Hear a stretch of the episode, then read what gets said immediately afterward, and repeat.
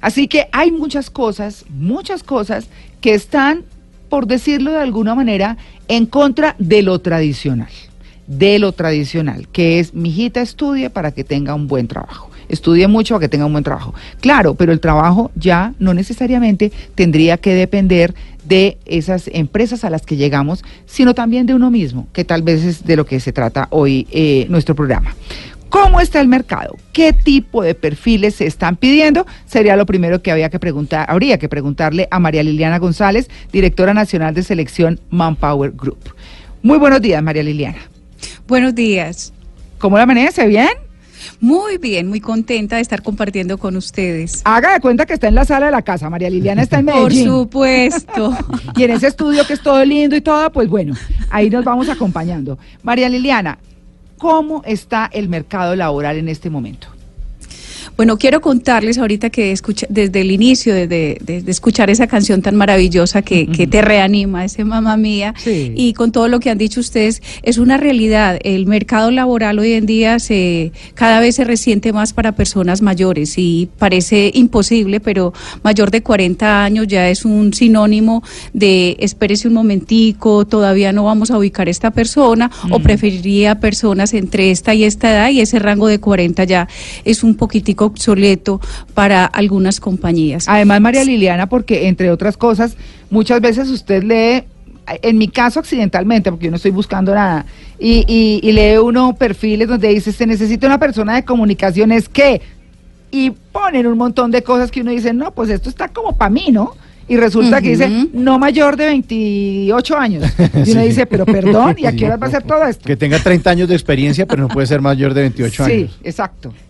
Sí, es eh, realmente innegable que se piden una, una cantidad de competencias, unas características especiales y va uno a ver el rango de, edad y realmente es corto de acuerdo a eso que se quiere. Pero sin embargo, hoy en día hay un mercado muy importante, pese a que no hay unas posibilidades muy grandes a nivel de grandes compañías, por decirlo así.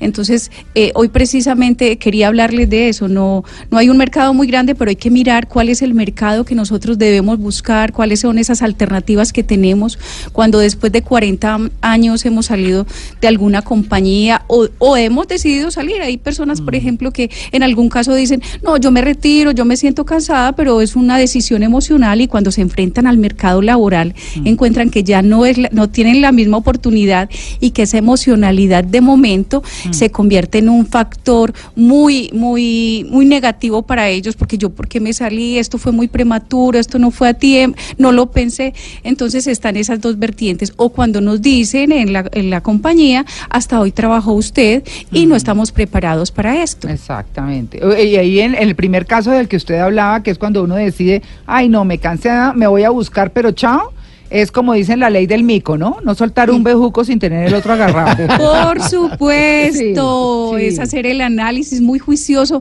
del mercado, qué sé hacer una vez esté afuera, cómo, cómo me enfrento a ese mercado, que no ponga, por ejemplo, ese capital que he adquirido con tantos años, con tanto esfuerzo, por decirlo así, en un capital de riesgo que se convierta eh, en mañana en nada y que me quede con una mano atrás y otra adelante. Claro. Bueno, eh, María Liliana, una pregunta. ¿Qué tipo de perfiles eh, se están pidiendo por estos días para que también nuestros oyentes sepan y se vayan ajustando a esas necesidades del mercado? Bueno, hoy en día hay una competencia que está en ascenso, que la miramos en, en todas las compañías dedicadas a hacer procesos de selección, y es el learnability, es la capacidad de aprender, y la actitud que tengo para incorporar nuevos conocimientos a mi vida. Entonces no se trata únicamente de lo que sé, sino qué tan eh, dispuesto estoy a aprender nuevos conceptos, a incorporar nuevas herramientas eh, en mi rol o en lo que voy a asumir. Hay otra, eh, hay algo importante y es que cuando estamos hablando de este tema, nosotros tenemos que tener una actitud muy especial, pero para desaprender también, porque eh, cuando estamos incorporados en el mundo laboral y hemos tenido cierta trayectoria, eh, venimos con ciertas características de que es que yo lo sé hacer así, y así lo hacía y así funcionaba bien.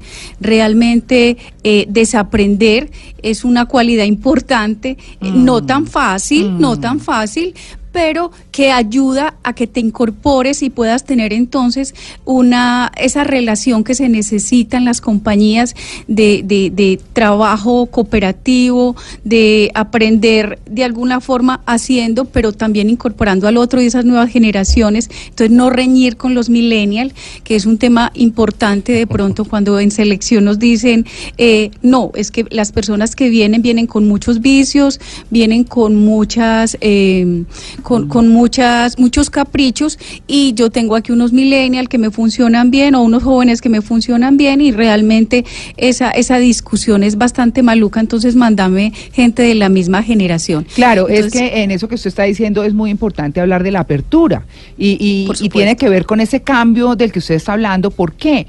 Porque la gente se resiste a cambiar cómo hace las cosas y muchas veces hay nuevas formas, Claro, claro. mejores formas. Eh, Todo que- se renueva. Claro. Uno, uno, uno empieza ahí como a, a echarte la araña y no. Hay que innovar. Claro, y, y hay que hay que tener esa apertura, decir, Sí, bueno, escuchemos a ver Sí. qué es lo que están proponiendo, porque es que hay gente que de entrada dice, no, pero es que esto se ha venido haciendo así. Bueno, pues escuche esto nuevo, a ver qué. Claro, además es todo ligado, María Clara, a un tema que tuvimos hace unas semanas, que es la transformación eh, digital Sí. dentro de las empresas, ¿no? sí. Y que las empresas que no estén a bordo de ese barco, pues simplemente se van a hundir. ¿Y qué pasa ahí con ese mercado laboral? Que también eh, quiero preguntarle a nuestra invitada, y es... eh, muchas empresas están optando precisamente por contratar millennials, muchos porque pues les pueden pagar un costo menor, pero además de eso también están liquidando a muchas personas mayores de 45, 50 años porque no han sido capaces de adaptarse a las nuevas tecnologías. Entonces, para los nuevos eh, formatos empresariales y todo esto que aborda la transformación eh, digital, pues siempre quieren pues millennials porque simplemente son como nativos eh, digitales y no les cuesta nada el entrenamiento y no se van a desgastar en un proceso. Claro. Pero también es claro que hay compañías que aprecian tanto esa curva de aprendizaje y ese nivel de expertise de gentes mayores. Sin embargo, es responsabilidad de las compañías y eso es un tema también que tiene mucho, eh, que tiene mucho, mucho de qué hablar. Es eh, esa transformación digital, cómo la están haciendo las compañías aprovechando esa curva de aprendizaje de estas personas mayores, pero también incorporando y comprometiendo a estos jóvenes que están, eh, que están llegando a la compañía. Entonces es montar y, eh, capacitaciones, eh, trabajar esa gestión del cambio de forma tal que todas las generaciones puedan aportar y puedan adaptarse a, a los objetivos de la compañía. Claro, es que entre otras cosas usted está hablando de algo muy importante y es lo que se da en, en- también en las empresas, bueno, multinacionales y de pronto eh, en, en algunas que, que no tengan las mismas prácticas, eh, realmente no es tan fácil pensarlo aquí en Colombia así o en América Latina diría yo, pero es donde las empresas tienen personas senior, como lo llaman, mayores, las que más conocen, las que más saben, las que más tienen experiencia, y de ahí para abajo hay toda una cadena dentro de su misma área, de tal manera que la persona que le sigue en importancia y a esa persona que le sigue en importancia le viene otra y así sucesivamente que van aprendiendo de esas prácticas y es como un deber profesional y personal ir enseñando, entrenando a esas personas para que el día que falte este senior, este otro que ya esté casi senior está llegando también con un gran conocimiento de esas prácticas y obviamente de pronto mejorándolas con sus propios eh, aportes. Entonces, así es como las empresas no pierden esa dinámica entonces Por supuesto. de que las personas obviamente hagan de esa compañía o sigan creciendo la compañía y creciendo ellas mismas como profesionales. Eso es un punto muy importante. Ok, y aquí hay algo muy importante y es que nosotros cuando estamos enfrentados como a esa, a esa salida o a ese plan de retiro de esta compañía, ya sea voluntario o forzoso, por decirlo así, también tenemos que saber que cuando salimos no tenemos que adquirir arquetipos forzosos, es decir, yo, yo conozco mucha gente que de repente quiere parecer más joven y no, simplemente uno es lo que es, el nivel de cuidado, es decir, hay que aprovechar, hay que aprovechar es, ese nivel de expertise y aprender de alguna forma a identificar esas competencias. Ahorita ustedes me hablaban de cómo prepararse y hoy en día, por ejemplo, el mercado laboral eh, hay una tendencia muy especial y es que se hacen entrevistas y procesos de selección basados en competencia. Entonces.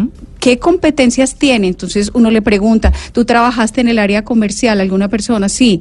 Eh, ¿Y qué, qué, qué, logros tuviste? La gente no sabe identificar sus logros. Entonces, de repente hacer esa lista de logros, tener identificadas esas competencias para que cuando te enfrentes a un proceso laboral, sepas entonces cuánto vales, qué necesitas para continuar creciendo o qué tanto le puedes dar a esa compañía. Entonces, hay una parte fundamental ahí, es que los mayores, eh, con toda humildad, deben aprovechar ese conocimiento digital de los jóvenes y entonces incorporar, digámoslo así, a, a, a su búsqueda eh, el, el, estar en redes, el saber hacer una, el saber ser competitivo, el saber eh, hacer una hoja de vida, pero que sea competitiva en el mercado laboral, mm. prepararse para una, una entrevista laboral sin dificultades y no generando un arquetipo mm. distinto al que es, no tratar de disimular la edad, no es bueno tratar de disimular la edad porque realmente usted cuando está en una entrevista usted se va a enfrentar con una realidad, no es, no es una situación que no es de fachada, es una situación que es de raíz, de base. Entonces, esa realidad es la que usted debe enfrentar y a esa realidad es la que usted se debe, para la que usted debe preparar. Claro, eh, eh, cuando usted habla de raíz y de base, es por eso que ahora en la educación vemos cómo los, las calificaciones de los niños están más dadas por competencias, justamente que eh, por cualquier otra cosa, no en como en nuestra época, que era la época de la memoria y de recitar pues autores, libros, capitales, países y demás. No, hoy los niños analizan más y desarrollan competencias. Buenísimo este tema. Estamos hablando de el mercado laboral para las personas de arriba de 40 años. Hicimos un preámbulo en este momento de cómo están las cosas, de cómo se han ido dando.